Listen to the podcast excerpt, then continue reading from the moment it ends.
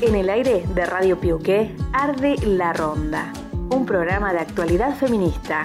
Con la fuerza del movimiento Otra Humanidad es posible. Ese es el momento.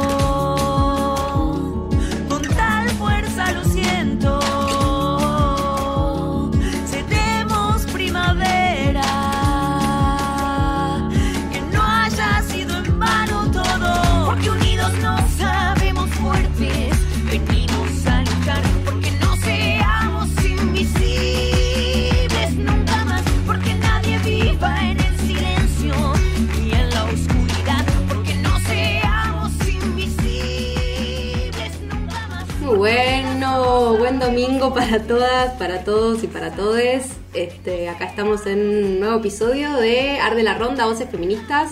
Hoy somos bastantes. ¿Cómo están, chicas? Hola, ¿cómo están? Hola, hola. Hola, aprobando. Bien, bien, bien, bien.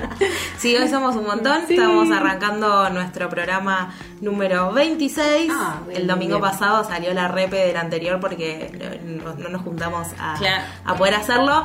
Pero eh, hoy ya estamos acá con, con el nuevo programa que va a ser sobre estereotipos. Sí. Mi nombre es Maru Méndez. Ah, El mío es Romy. Yo soy Jenny. Yo soy Estela. Ahí está Estelita. Hola, Estela. Sí, Bienvenida. Gracias. Qué bueno. Y hoy además el día de la madre, maternidad, maternidad de familias, bueno, como que está Sí. algo, eh, la, la terminología un poco en, en disputa o, eh, o- o revisándose, pero bueno, hoy sería el día de la de la, Sí, de saludamos madre. a- Saludamos a todas las a, madres. a todas las madres su que, día. que- que cuidan, que abrazan, que o no, también tienen derecho de, no sé, de, de quizás no hacerlo, pero la mayoría lo hacen Mm. con mucho amor y mucha dedicación. Eh, este, y bueno, también recordar que todo eso, to- todo eso que implica la maternidad es un montón de laburo. Así que bueno, acá reconociendo todo eso. Y no sé, ¿habrá descuentos? Ah, hay descuentos. Hablando de- Estábamos hablando, hay un par de descuentos en ollas, en, en colgados, Sí. cucharón, ¿En lavarropas? la chica lavarropa también. Afuera del micrófono estábamos pensando justamente en los estereotipos y se nos cruzó con las maternidades en este día. ¿Y qué se regala? ¿Y qué Claro. se regala, no? Sí. Cuando es el Día de la Madre, porque está, bueno, toda, este- toda esta concepción, ¿no? De, bueno, el regalo en primer Sí. lugar, para ese reconocimiento. Eh, y bueno, y ahí, ¿no? Las ollas, Claro, lo que está en no, descuento es el claro. bazar. Bazar a full, dos días. Y no, y, y no está en descuento, a ver, los libros no están en descuento hoy por ser Día de la Madre. No, no están en descuento. O cremas Oh, Ah, Tampoco, flores tampoco, Ah, mira. tampoco, ropa menos. así Claro. que- Oh, bueno, como acá hay el estereotipo, me parece, Sí, ¿no? y justo hoy vamos a hablar sobre Sí, estereotipos. exactamente. Sí, me parece que está bueno poder, eh, más allá de la humorada que estamos haciendo eh, en, el, en el día de hoy, bueno, poder repensar, ¿no? Las cosas que son así porque tienen que ser de determinada manera eh, y bueno, y que crecemos con, con eso. Eh, bueno, si se quieren comunicar con nosotras pueden hacerlo a través de las redes sociales en arroba ar de la ronda en Instagram o eh, si nos quieren mandar un WhatsApp 2944-680-616 2944-680-616 Antes que me olvide otro saludo que fue el 13, el aniversario del barrio de acá del Fruti así que un saludo a todos Ah, los vecinos sí. de acá eh, un abrazo muy grande abrazo. acá va nuestro saludo ¿Qué vamos a tener? ¿Qué más tenemos hoy? Tenemos entrevista Sí, tenemos, bueno, vamos a hablar un poquito de estereotipos, qué son, qué implican, cómo afectan nuestra vida cotidiana, eh, los de género sobre todo, y vamos a hablar, vamos a tener la sección noticias, bueno, eh, la columna y entrevista. Este, a una, decidimos entrevistar a una psicóloga eh, para que nos cuente un poco, bueno, sobre los estereotipos, cómo afecta a nuestra salud mental eh, y a nuestro, nuestro bienestar eh, in- integral. No sé qué más tenemos. Estuvimos hablando también con quién, Estela. Bien, bien, bien ahí. Hablamos con Laura Benítez, presidenta de la Asociación Civil Nahuel de Rosa, Botes de Dragón, que nos cuenta acerca de la actividad para, para estos días. Eh, que tienen que ver con el mes rosa. Claro. Que bueno, Ah. ella va a estar contándonos un poquito más de qué se trata. concientizando sobre el cáncer de mama. Buenísimo. claramente. Sí, re, re completo nuestro programa. Sí, hoy. va a haber sí, varias voces, va- se va a sumar también Chena, una compañera Que cumplió eh, años esta Que cumplió años, le mandamos un saludo cumpleañero y que además estuvo en la presentación eh, de un libro de expresas políticas. Ella fue una, así que nos va a estar contando de esa presentación que se hizo en Tecnópolis. Buenísimo. Bastante cargado el programa, así sí. que vamos a ver si nos lento. entra a todos y no nos pasamos de tiempo. Claro. Y arrancamos con las noticias. Genial. Bien. Arde la Ronda. Voces feministas. Escuchanos por Radio Autónoma Piuqué 94.7 Bariloche. Comunicate a nuestras redes, Instagram, encontranos en Arde la Ronda.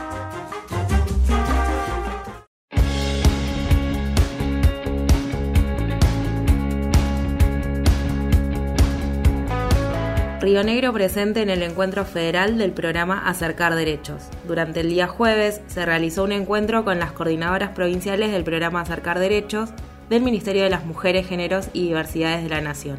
Este programa se trata de una política federal que busca fortalecer el acceso a derechos a mujeres y LGBTI en situaciones de violencia por motivo de género.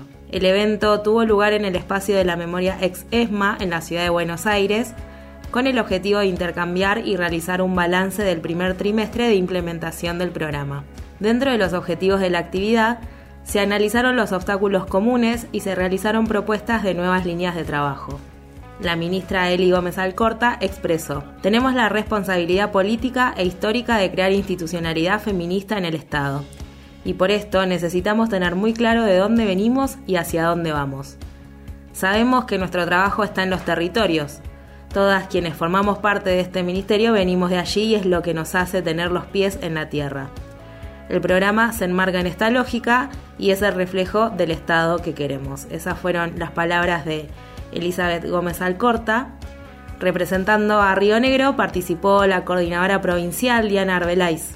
Desde este programa celebramos este encuentro y consideramos importante que haya política pública feminista en nuestro territorio que garanticen el acceso a derechos y al sistema de justicia de mujeres y disidencias. Ciencia y género. Una física del Centro Atómico de Bariloche fue distinguida con uno de los premios más prestigiosos del mundo. Se trata de, de Janina Fasano, investigadora del CONICET en el Laboratorio de Bajas Temperaturas del Centro Atómico, quien recibió el premio de investigación George Foster otorgado por la Fundación Alexander von Humboldt como reconocimiento a su trayectoria.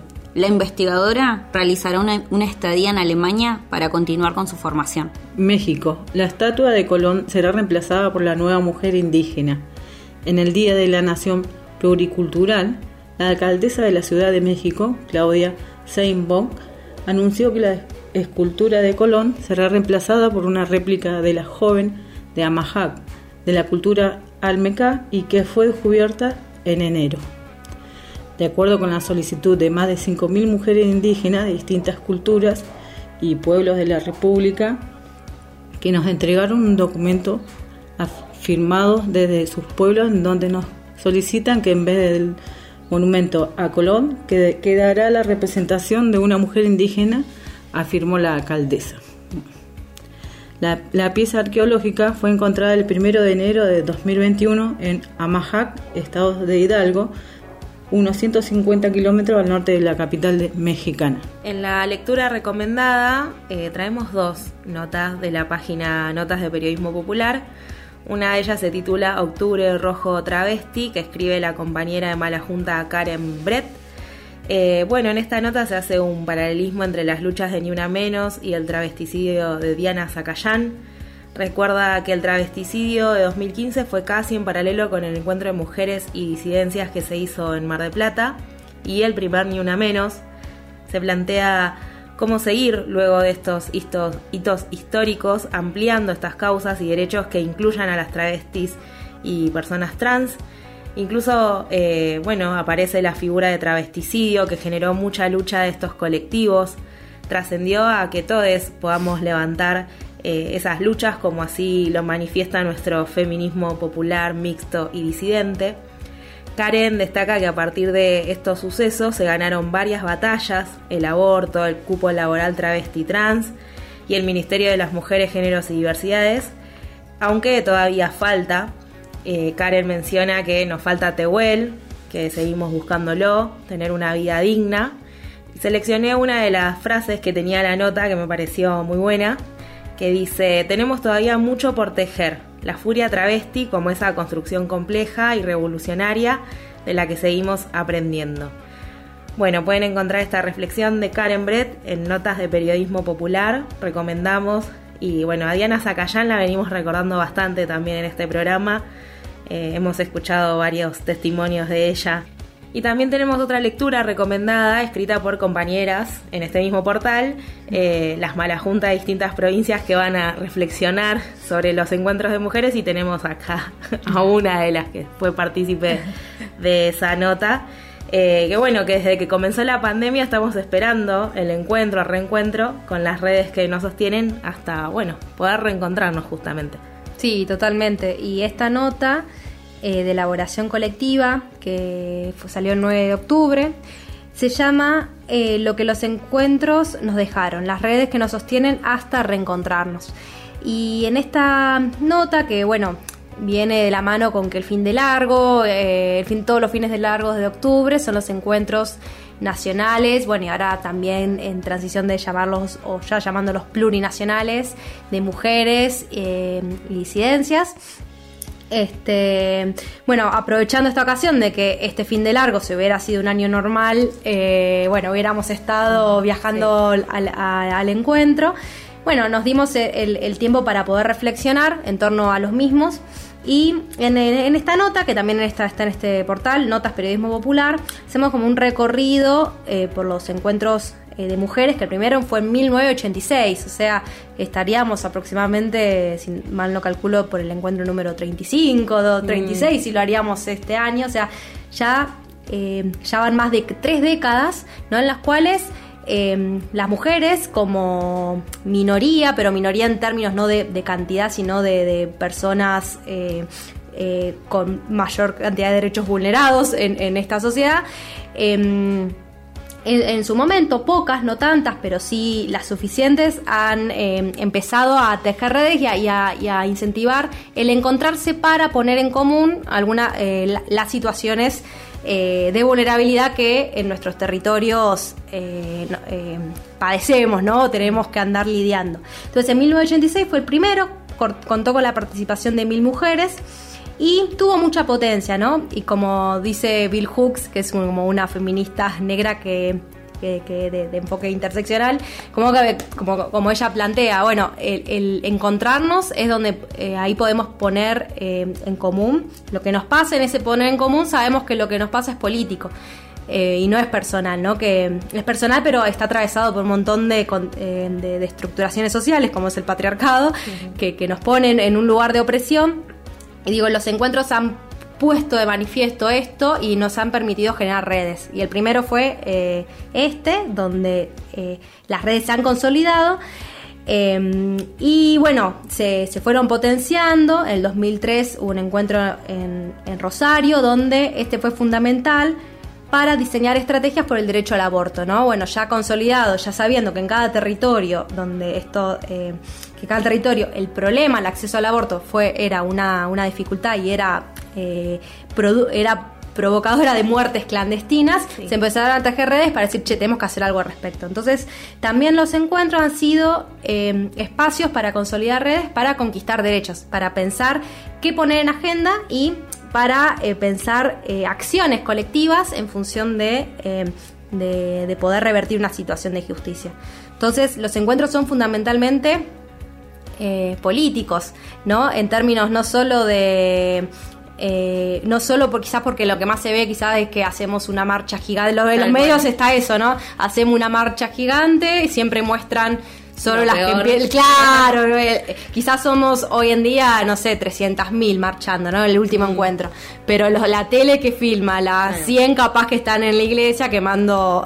que bueno, es una, manera, de expresarse. Pero no es, la, no es la mayoritaria, ¿no? Entonces, eh, los encuentros. En Mariloche hubo uno en 2011, pero los encuentros, sobre todo, son encuentros donde hay talleres en escuelas, em, donde en cada taller se trata algún eje particular eh, puede ser mujeres y deportes, mujeres y disidencias y territorios, mujeres y disidencias y violencias, mujeres y disidencias y este, el acceso al aborto, el acceso a la justicia, como que hay diferentes ejes donde ahí se van construyendo redes y se van construyendo definiciones políticas de cómo accionar en torno a eso que hay que resolver, ¿no? Y cada y en esos encuentros nos vamos con alguna tarea en nuestros territorios para poder eh, eh, potenciar la lucha. Entonces el, 2003 fue clave para el acceso al aborto legal, pero también eh, estos encuentros han sido claves para pensar las leyes de identidad de género, la ley de educación sexual integral, ¿no? Eh, y el 2015 ha sido eclosivo en términos de, de masividad. El 2015 de la mano con la, el movimiento Ni Una Menos, el, encuentro de mujeres ha tenido como eh, un, destape así en, en, términos de, la cantidad de personas que acudieron. Este fue en Mar del Plata, ¿no? Eso también en esta nota lo ponemos como como como eh, como, como, claro, como un hito, como un hito ¿no? Mm. Claro, entonces 2003 eh, 2086 es el primero, 2003, donde ahí ya se empieza a consolidar como estrategia eh, más de, de, pensar políticas públicas como para, eh, para disputar al Estado. Eh, y 2000, 2015, ¿no? Como un, un, evento donde empieza a ser mucho más masivo. Entre Leu, por ejemplo, la marcha tuvo más de 40 cuadras de largo. Nosotros hemos estado en, entre Leu.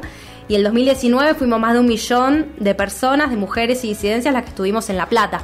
Entonces el encuentro cada vez fue más masivo, se habla de unas 300.000 que estuvimos marchando, pero un millón en total las que estuvimos en circulando, ese, circulando en los talleres, en, en las ferias, en las plazas. Esas sensaciones de libertad, no sé si a vos te pasa Maru o Jenny, vos que también, este, vos, eh, Estela, ¿has ido alguno? Sí, he ido a varios. Sí, sí, sí, encuentros muy lindos. Y no sé si a ustedes les ha pasado esa sensación de libertad. Yo, como siempre, eh, no en la plaza, a ver que no te va a pasar nada porque están las otras cuidándote o... Está bueno. Eso. sí, eso como también eso también es político, sentirse libre. sí, y la fuerza que tenemos todas, ¿no? Como la, la sororidad, sí. Como que eso también es realmente político y el, todo organizarlo a las mujeres, ¿no? Como eso, eso también es político en un mundo manejado por varones. Así que bueno, eso de, ese recorrido se la nota, ¿no? Entonces, con estos encuentros logramos la interrupción voluntaria del embarazo, el cupo laboral travesti trans, el DNI no binario, las leyes eh, también como la educación sexual integral. Y bueno, y todos los días avanzamos más. Este año sí se han hecho más encuentros regionales, pero bueno, apostamos al año que viene a ver si eh, queda pendiente San Luis eh, como próximo lugar, bueno, para realizar, eh, volver a encontrarnos porque es un acto político que es de suma importancia. Sí, que la virtualidad, si bien nos hemos podido juntar y están semipresencial, algún tipo de encuentro, es necesario, ¿no?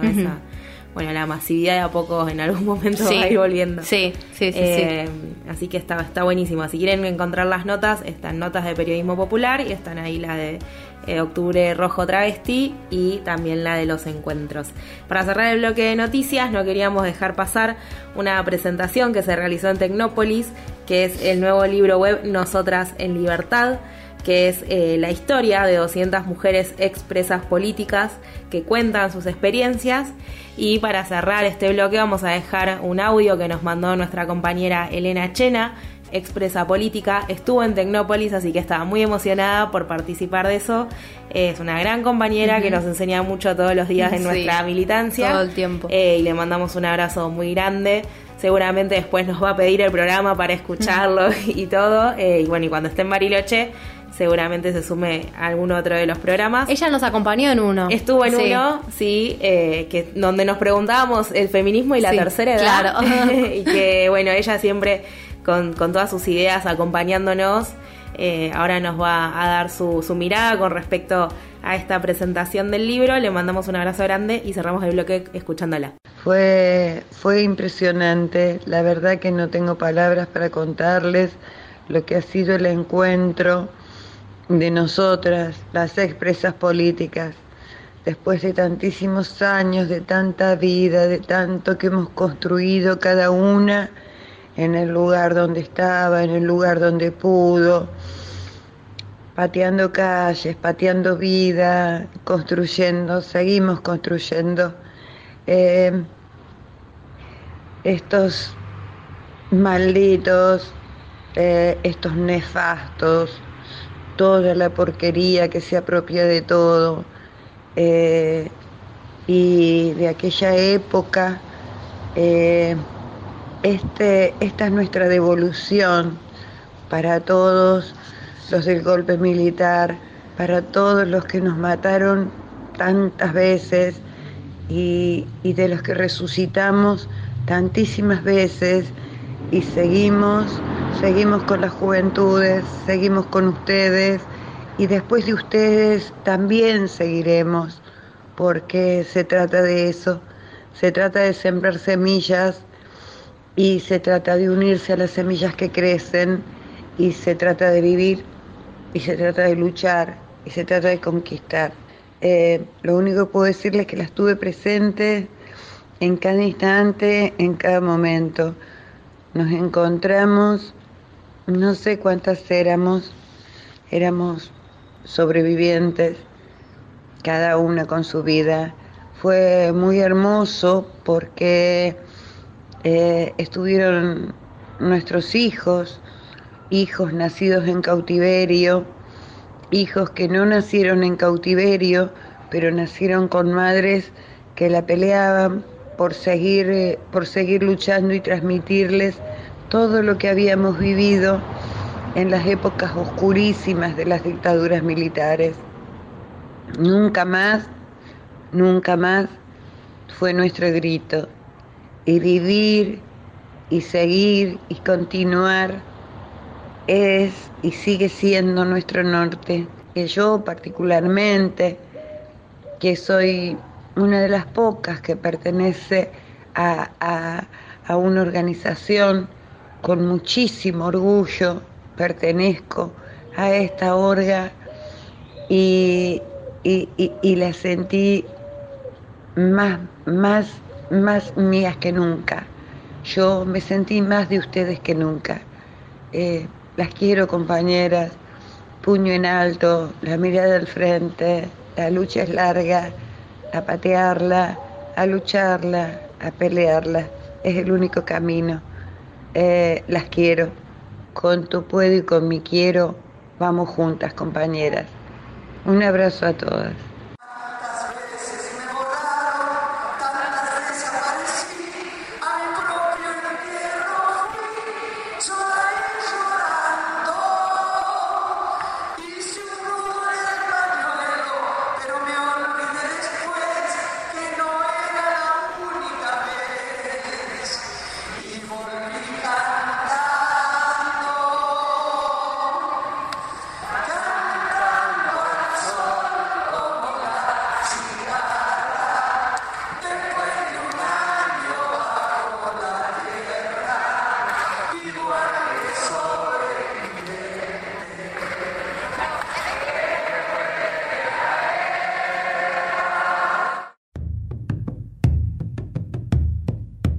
La Ronda. Voces feministas. Escúchanos por Radio Autónoma Piuqué 94.7 Bariloche. Comunicate a nuestras redes, Instagram, encontranos en Arde La Ronda.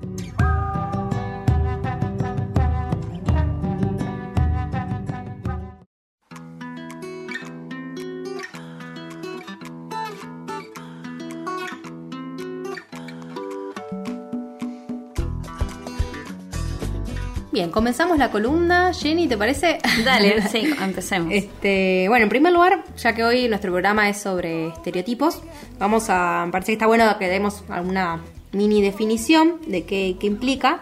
Y bueno, cuando hablamos de estereotipos nos referimos a aquellas imágenes o ideas simplificadas de lo real, eh, que se ponen énfasis en algunos atributos en detrimento de otros.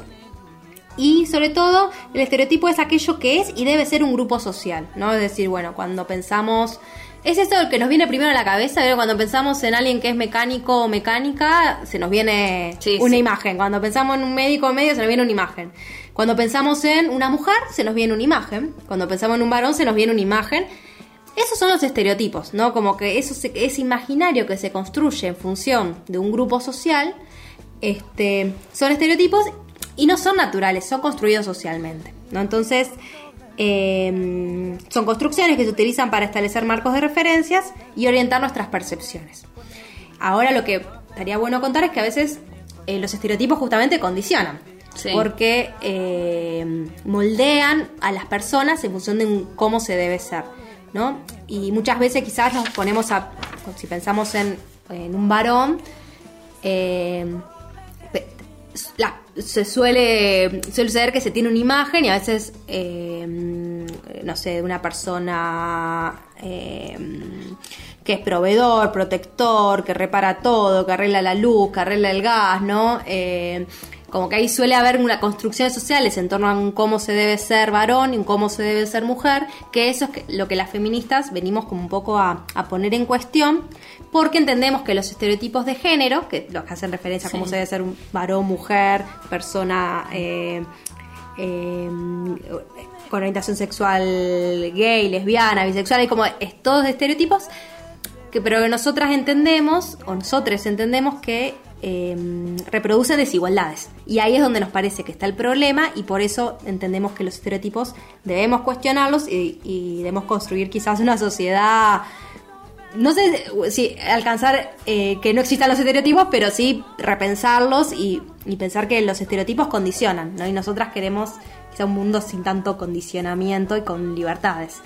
Entonces, eh, nos cuestionamos eso, entonces en los estudios feministas empezó a considerar y a, y a estudiar eh, que hay estereotipos para lo masculino y para lo femenino.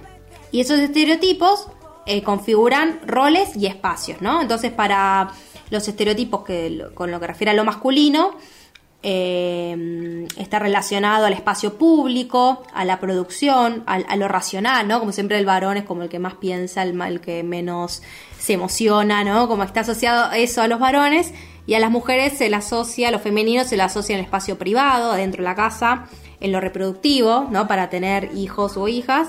Y lo emocional, como bueno, las mujeres sí lloran, se vuelven locas, son pasionales. Sí, histéricas. Histéricas, ¿no? Como, eh, bueno, y ahí empecemos, empezamos a ponernos a pensar, che, está bueno esto, ¿no? Como que ahí nos salta ya la, la cosita, che, no sé si eh, esto nos deja en un, en un rol de eh, be- beneficioso para, para nosotras.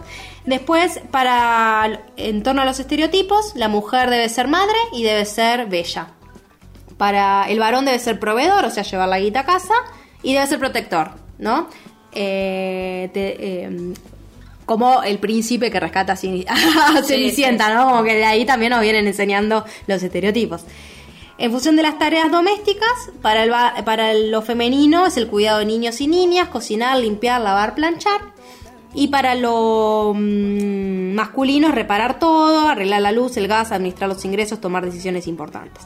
El estereotipo en las profesiones, para lo, ma- lo femenino es ser secretaria, enfermera, vendedora, peluquera, eh, trabajar... eh, Cuidadora, cu- cuidadora, sí. ¿no? Todo lo más de los cuidados. Y el, los roles masculinos, las profesiones suelen ser gerente, científico, ingeniero, constructor, chofer, taxista, político. No, como que esos son los estereotipos. Y un poco eh, también pasa que si vos sos mujer y querés estar en el ámbito científico, como no, encaja en tu estereotipo, te va a costar mucho más, ¿no? Y eso hizo, estos estereotipos hicieron que muchas veces nos cueste entrar en, lugares de, toma de decisiones, en los espacios públicos. Y ahí es donde las feministas decimos, che, acá hay un problema.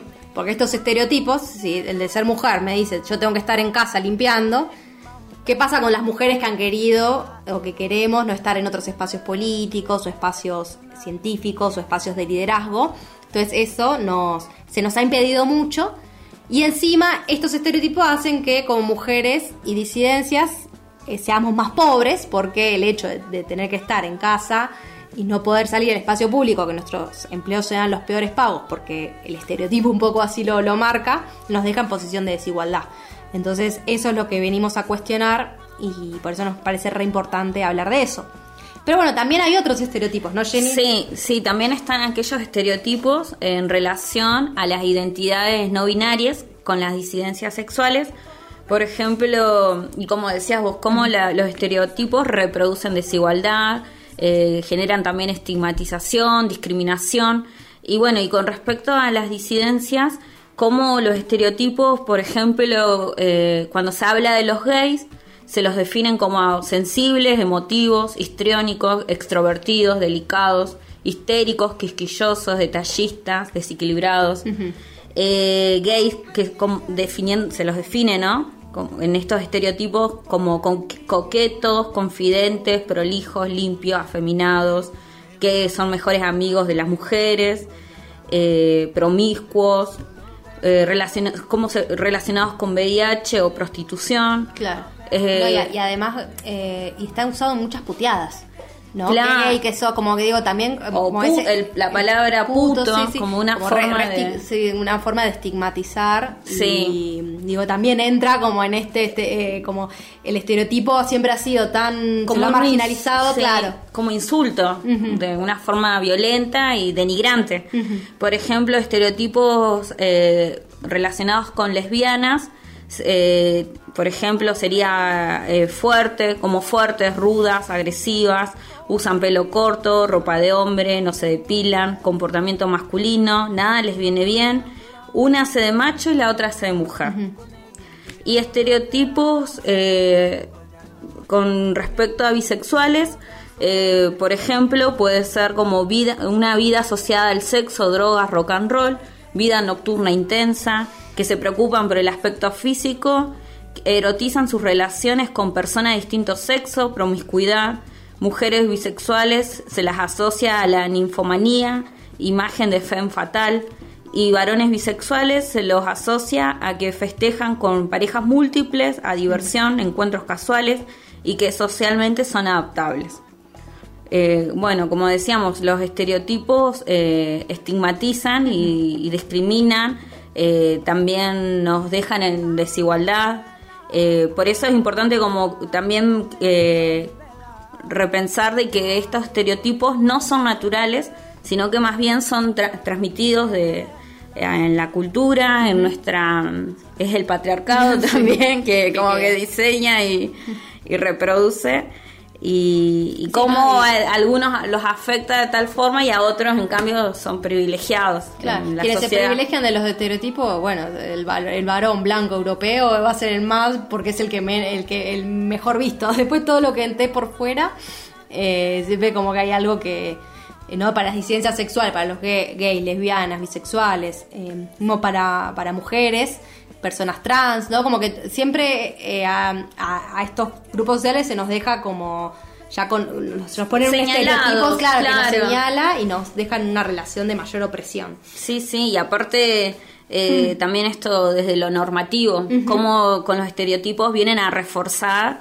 eh, y a condicionar a los grupos sociales. Sí, sí, a reforzar la norma este, del patriarcado, ¿no? Que, que, bueno, eh, las mujeres en casa y, mm, como, y bueno, este, y, a, hacer lo de las tareas domésticas y a cuidar y, y cuestionar los estereotipos implica eh, pensarnos como una, eh, con más libertades, ¿no? Los estereotipos encuadran, encajan y no nos dejan poder pensarnos de otra manera, ¿no? Y que no, no, no es que porque los estereotipos existen es así, no. Claro, exacto. No, no, tenemos que. A mí jamás me dieron una, pelota cuando era chica y bueno, nunca me pude pensar jugando al fútbol porque nací mujer y nunca, y, es, y nunca, o, nunca nadie me dijo, che, podés ser ingeniera. Ni en la tele lo pude ver, ni, ni, ni me lo pudieron transmitir a mi familia. Y eso es lo que hace que nos condiciona también la, la, posibilidad de elegir, ¿no? Entonces por eso decimos, bueno, menos estereotipos y más libertad.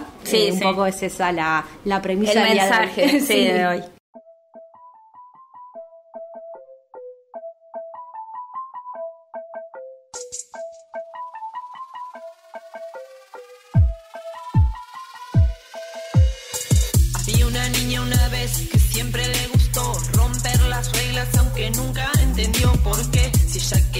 Usar pantalón, polleras no, pero que iba a saber de imposición. Y ya más grande vio que todo mal, ese no era el modo en el que ella quería estar.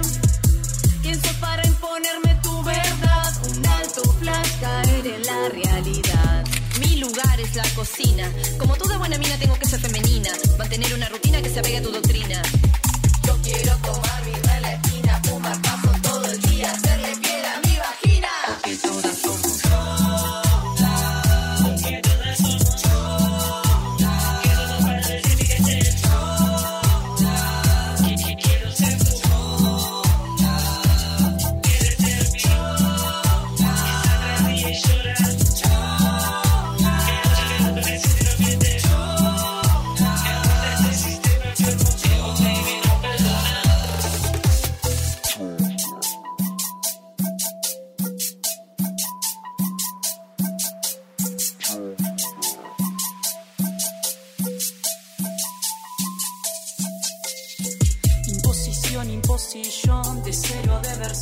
Comunicate a nuestras redes, Instagram, encontranos en Arde la Ronda.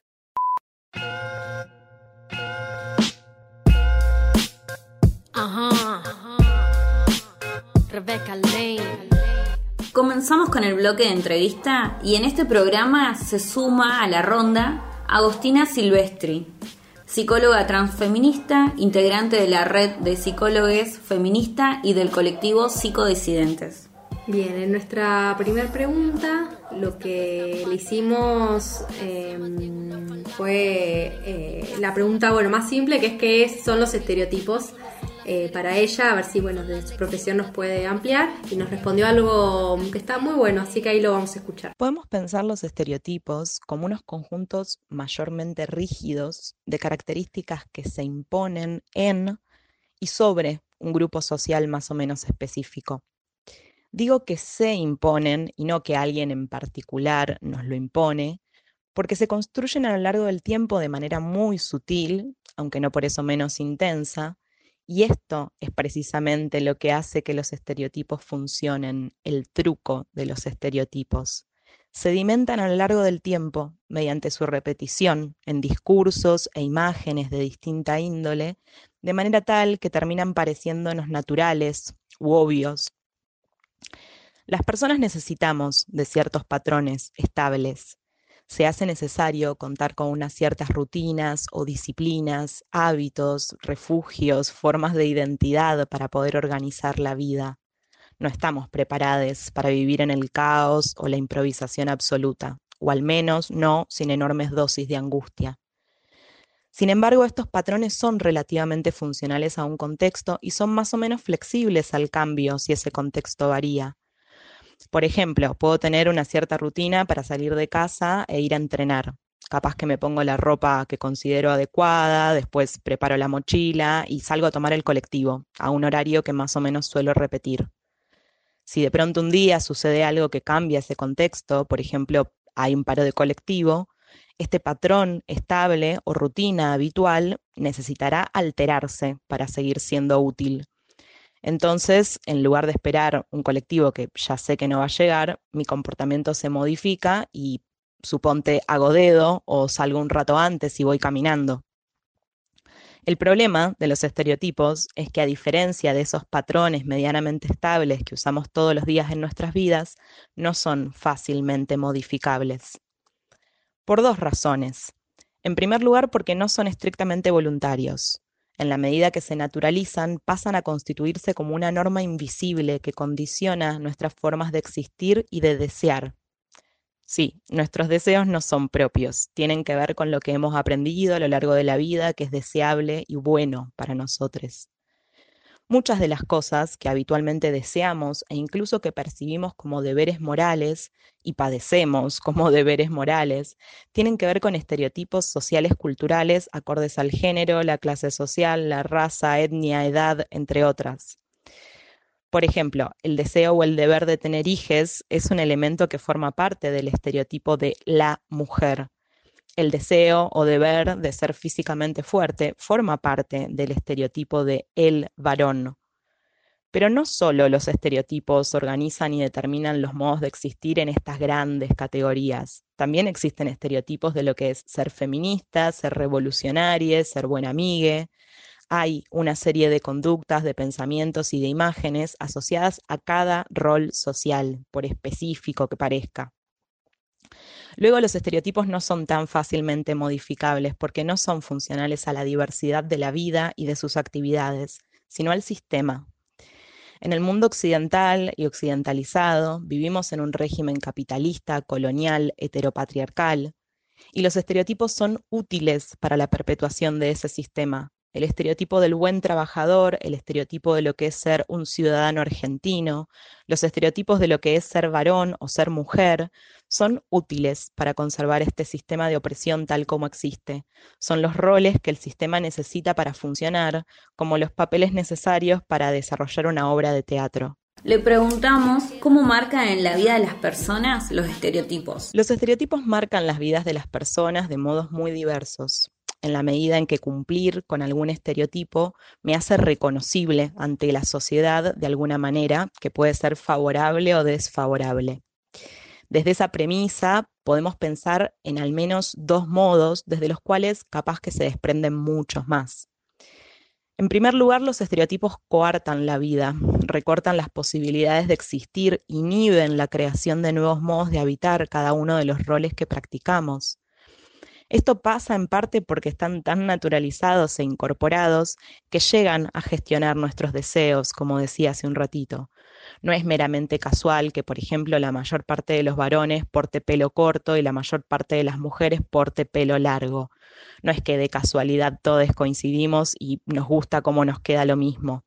Esto sucede así porque existen estereotipos que determinan cómo debe lucir cada cuerpo en función, por ejemplo, del género que le es asignado. Por otra parte, también sucede porque los estereotipos funcionan como extorsiones del sistema.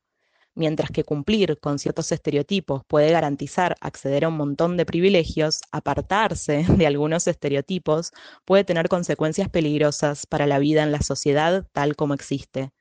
Costos enormes en términos psíquicos, materiales, por ejemplo, puede ser que me cueste mucho conseguir trabajo o incluso relaciones afectivas, eróticas, si porto un cuerpo gordo y por tanto no me adapto al estereotipo de lo que es un cuerpo humano saludable y bello.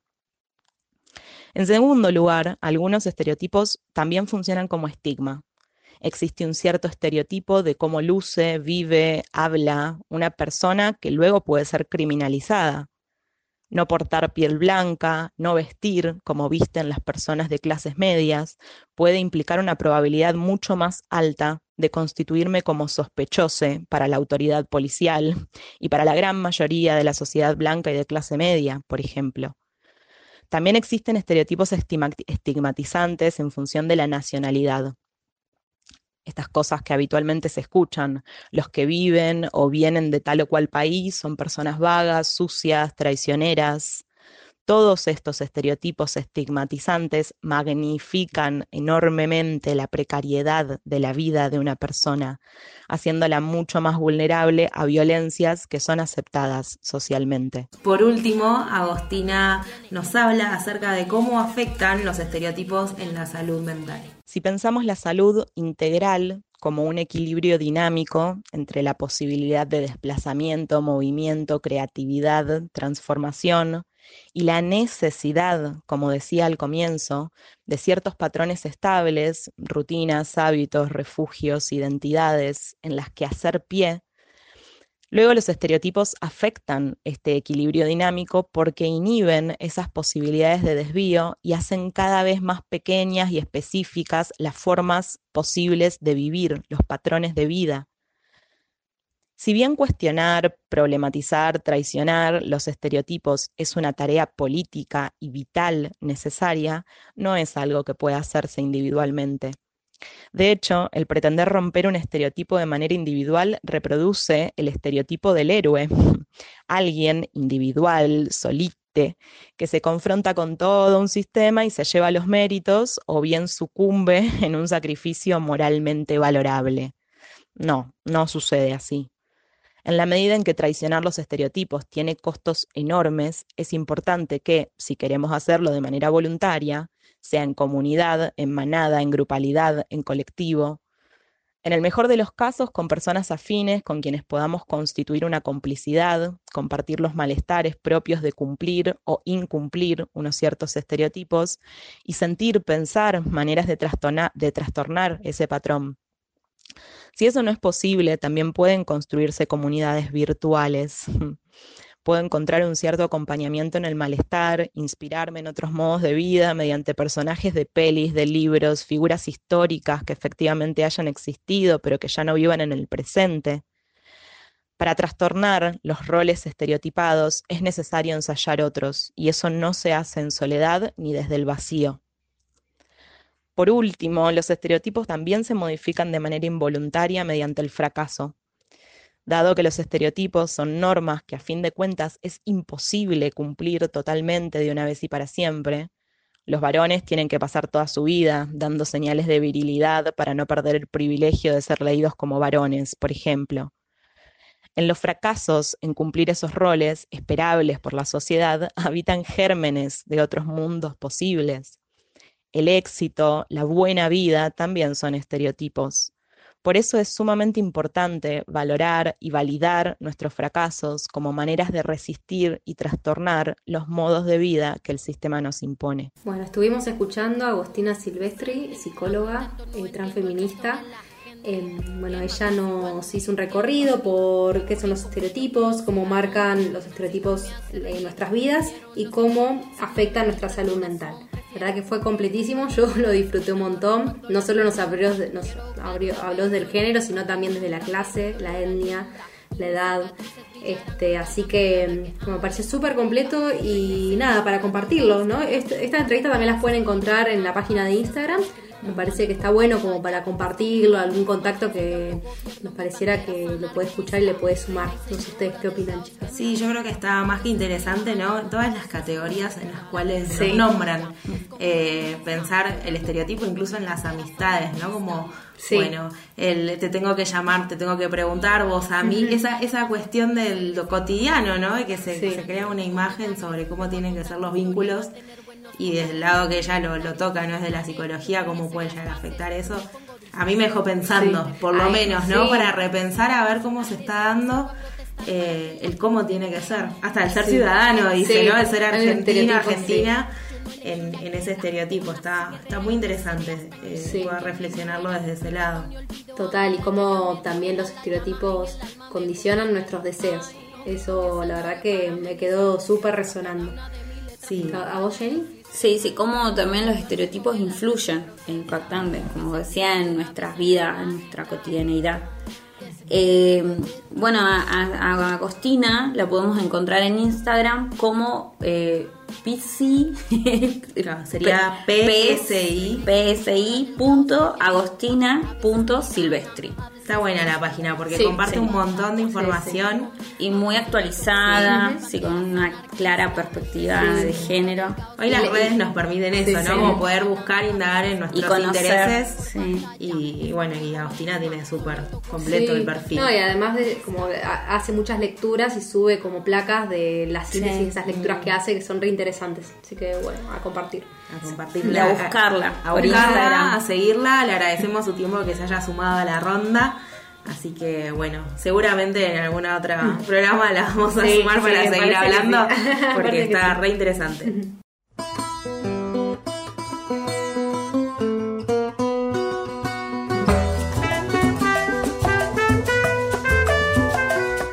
Comenzamos con el bloque de cultura y vamos a mencionar acerca de las, las efemérides de esta semana. El 11 de octubre es el día es un día recordado como el último día de libertad de los pueblos indígenas y el 12 de octubre es el día de la, fue el Día de la Diversidad Cultural. También mencionamos al 14 de octubre, que fue el Día de la Mujer Rural. Ese día fue establecido por la Asamblea General de las Naciones Unidas para reconocer la decisiva contribución de las mujeres rurales e indígenas en el desarrollo rural y la producción de alimentos. Sí. También eh, en este bloque de cultura eh, estuvimos, eh, como mencionó Estela, Estuvimos hablando con Laura Benítez, presidenta de la Asociación Civil Nahuel Rosa Bote Dragón, que nos comenta acerca de las actividades que se realizarán en, en el mes de octubre rosa por la concientización del cáncer de mama. Escuchemos a Laura. Buenos días, mi nombre es Laura Benítez, soy la presidenta de la Asociación Civil Nahuel Rosa de Bote Dragón y queremos invitar a todo el pueblo de Bariloche a participar de las acciones que se están llevando adelante en este mes de octubre denominado Rosa. He llamado así para la concientización en la prevención temprana del cáncer de mama, cuyo objetivo es que las mujeres se realicen los controles de mama en forma regular. Nuestra asociación va a llevar a cabo una muestra fotográfica y presentación del libro el 19 del 10 a las 16 horas en la sala de prensa del municipio.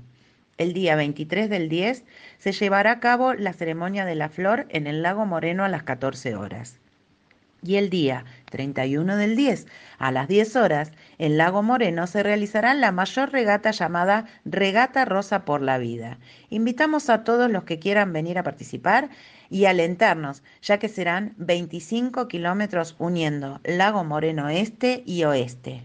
Esta remada es una remada de mujeres sobrevivientes de cáncer. Se hará la presentación del libro Somos del tamaño de nuestros sueños y la muestra fotográfica Vivir para darse cuenta, que se realizará en la sala de prensa y sala Frey desde este martes 19, de lunes a viernes, de, a las 16 horas a 20 horas, de 16 a 20 horas.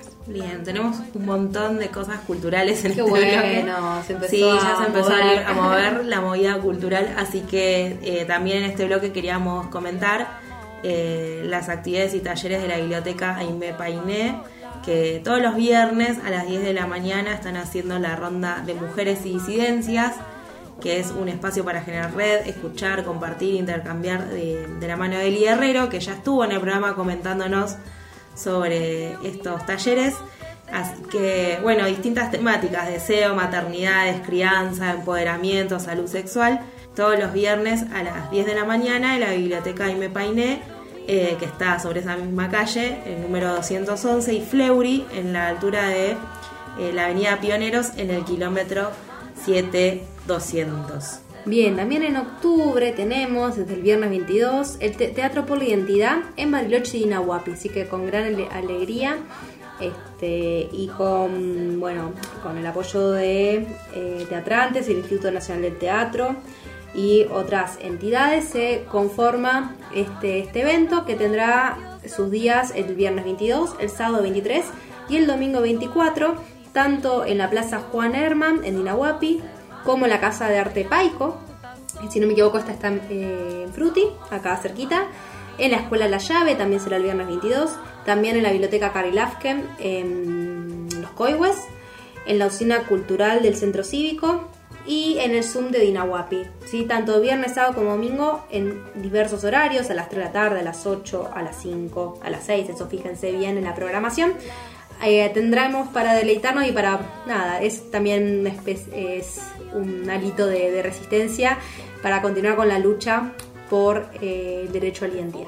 Y bueno, y para cerrar este bloque tenemos Brotecitos, nuestras canciones, Cantar la Diversidad, que es un trabajo que recopila 10 obras compuestas por artistas travestis, trans y no binarias, que eh, puede descargarse de manera gratuita y será distribuido a 300 instituciones de formación musical. Brotecitos es un libro de partituras y cancionero que compila por primera vez obras musicales y letras inéditas compuestas por artistas travestis, trans y no binarias de nuestro país.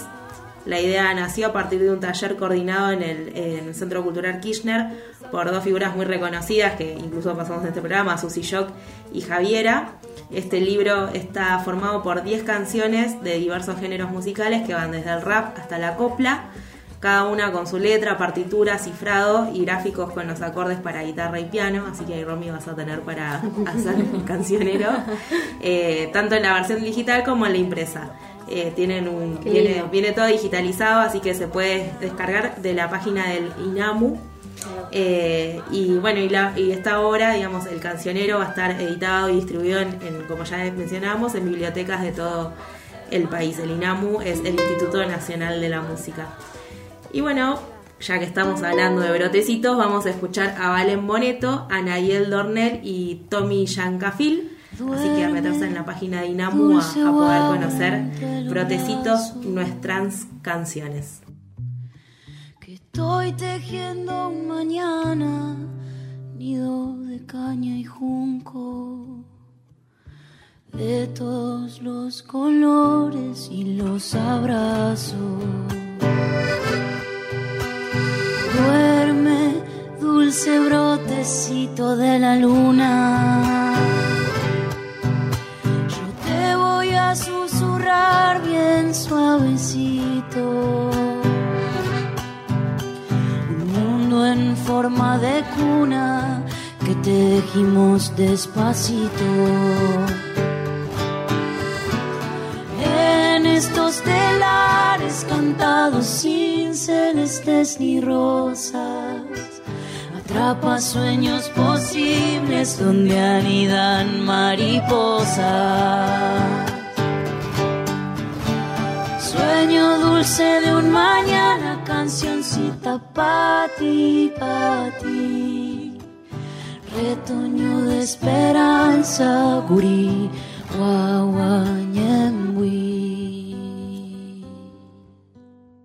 Al final del programa, eh, pero queríamos sumar una voz más que estuvimos hablando al inicio del programa sobre el aniversario del Fruti. Eh, y bueno, y cuando pensábamos en, en con quién comunicarnos y todo, estuvimos ahí hablando bastante con Alejandro Así que le mandamos un abrazo que estuvo ayudando en la producción gracias. De, este cierre de programa. Eh, vamos a sumar a Caro Cifuentes, que ya está organizando, bueno, acá a, a los vecinos autoconvocados por el agua. Eh, nos parecía súper importante, ¿no? Traer al aire, eh, bueno, esta problemática y también hablar un poco de cómo está el barrio. Así que vamos a escucharla y le agradecemos el tiempo eh, por haberse sumado y le dejamos ahí también la invitación para que se sumen a alguno de los otros programas. Sí, total. Buenas, ¿cómo andan? ¿Todo bien? Eh, bueno, mi nombre es Carolina, vivo acá en Frutillar hace unos nueve años eh, y bueno, una de las preguntas es qué significa vivir para vos en Frutillar. bueno, a mí me, un poco me tocó vivir en Frutillar, otro poco lo elegí, pero, pero nada, mucho mucho para decir qué significa no tengo, sino más bien para contar un poco lo que es Frutillar. Frutillar es un barrio enorme, eh, uno de los más grandes que, que, hasta donde se sabe o me han contado en Bariloche. Eh, un poco averiguando nos, nos, han dicho que, por ejemplo, en el último censo, eh, Frutillar, en el año 2010, Frutillar tenía unas, unos 10.000 habitantes, así que hoy calculamos que somos quizás el doble. Así que estamos hablando de muchísima gente. Eh, es un barrio hermoso. Fuera de lo hermoso que es Frutillar y de lo grande y de la cantidad de vecinos que tenemos, eh, quizás contar actualmente cuáles son las problemáticas y cómo las estamos viviendo los vecinos acá en Frutillar. Eh, hoy una de las problemáticas que, que tenemos es la falta de agua, la falta de agua en los barrios. Frutillar el verano pasado estuvo sufriendo muchísimo la falta de agua. Tuvimos vecinos eh, con unos, pasaron unos 15 días sin agua. Eh, y, a base de eso también formamos el grupo de los vecinos autoconvocados por el agua en lucha para, para exigir respuestas y soluciones, ¿no? Que quizás hoy en día todavía no las no, no la tenemos, pero acá seguimos en pie, metiéndole al barrio, eh, aprovecho el espacio también para invitar a los vecinos a que se sumen. Eh, estamos ahí, tenemos un Facebook, también tenemos un grupo de WhatsApp al cual pueden participar y sumarse. Con estos vecinos autoconvocados por el agua también tratamos de generar acciones para el barrio. Eh, una de las cosas que hicimos última fue, por ejemplo, ir a plantar árboles a la Plaza de los Abuelos, la Plaza La Esperanza, y también generar una jornada de limpieza y otra de las cosas, nos sumamos a, a la lucha y al pedido del Jardín 60, nuestro jardín del barrio, el cual también hace años veníamos pidiendo que nos saquen el Zeppelin eh, y nos conecten a la red de gas, eh, cosa que, que, que, a partir de reclamos, luchas y, y demás logramos. Hoy en día los, los niños de nuestro barrio están cursando un jardín eh, dentro de la escuela primaria, asistiendo dos veces por semana eh, en aulas prestadas de la escuela 154. Así que bueno, ahí ya conté un poco lo que son las problemáticas y, también para decir un poco que no todo es color de rosas, ¿no? Eh, que también para, llevar el barrio adelante hace falta unión y compromiso compromiso desde, lo, desde las juntas vecinal, desde, desde aquellos que nos gobiernan, desde aquellos que dicen que van a hacer y, nos tienen a, la espera. Así que, que bueno, sería eso un poco. Nos vamos despidiendo. Tuvimos de todo en este programa sobre estereotipos. Eh, bueno, se sumó Agostina Silvestri, psicóloga transfeminista. Caro, Caro Cifuentes, vecina del Frutillar. Eh, Laura Benítez, presidenta de la Asociación Nahuel Rosa Bote Dragón. estuvo Chena. Chena, sí. Estuvo Chena acompañando el aire, un, mon- un montón tuvo el Sí. programa. Bueno, estuvimos nosotras, estuvieron ustedes, la, la oyentada, que, Sí. este, Que nunca falta. que nunca falta, que es la que le da sentido a este, a este espacio. Este, Eh, bueno, agradecer el espacio a Radio Piuqué, eh, que está siempre, está siempre presente. Bueno, nos despedimos hasta el siguiente domingo a las 4 de la tarde, acá por Radio Piuqué. feliz día, que disfruten. Y espero que les haya gustado este programa. Sí, muchas gracias por estar. Saludos. para siempre, que ya no hay vuelta atrás.